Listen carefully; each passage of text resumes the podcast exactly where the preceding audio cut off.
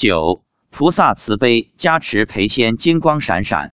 发表日期：二零一零年八月二十八日。在刚上山的路上，有一个山洞，原来是一个空洞。说是洞，其实就是凹进去的一个石崖。近两年，有老百姓开始在洞里烧香烧纸钱，再接着就是供上了神仙。去年发现洞口的石头上刻上了“培仙洞”几个大字，洞里还挂着一些旌旗，大概都是一些有求必应、神仙很灵验之类的赞颂语。大约在高考前几个星期，我们一般都是周末登山。妻子经过时，双手合十，对着洞里做恭敬状。下山后，我便问他为什么，他说里面有裴仙。我开始以为是狐狸之类的仙家，妻子说不是，是一个帮助学生读书的神仙。有时就看到他端坐在里面。到了高考那个周末，我问有没有看到，妻子说没看到。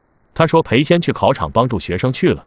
经查资料，裴真人姓周，名简杰，生日三月初十，祖籍浙江绍兴，职业福建都署衙内师爷募兵，生前辅政多施恩泽于民。宋英宗皇帝赐给非一毛衣，后弃官学道，称非一道长，广宣教义教人从善，从学者众。其后于都署大榕树下羽化升仙，尊为辖府福建师广化大道端品习大真人。当时道众感其一生功德圣迹，遂于建起殿宇堂皇而肃穆的裴公祠，尊他为裴仙师或裴仙爷。今天我们经过裴仙洞时，妻子再次何时恭敬。在回家的路上，妻子说，今天经过裴仙洞时，手上的佛珠突然发出强烈的光，观音菩萨将一道佛光照在裴仙身上。裴仙立刻变成金色身，全身金光闪闪。妻子的佛珠得到观世音菩萨的加持，十五粒的佛珠上有十五个观音菩萨。我问裴仙的金色身是永久的还是临时的？妻子说，佛光照的时候变金色身，佛光不照了就恢复到原来的着装和相貌。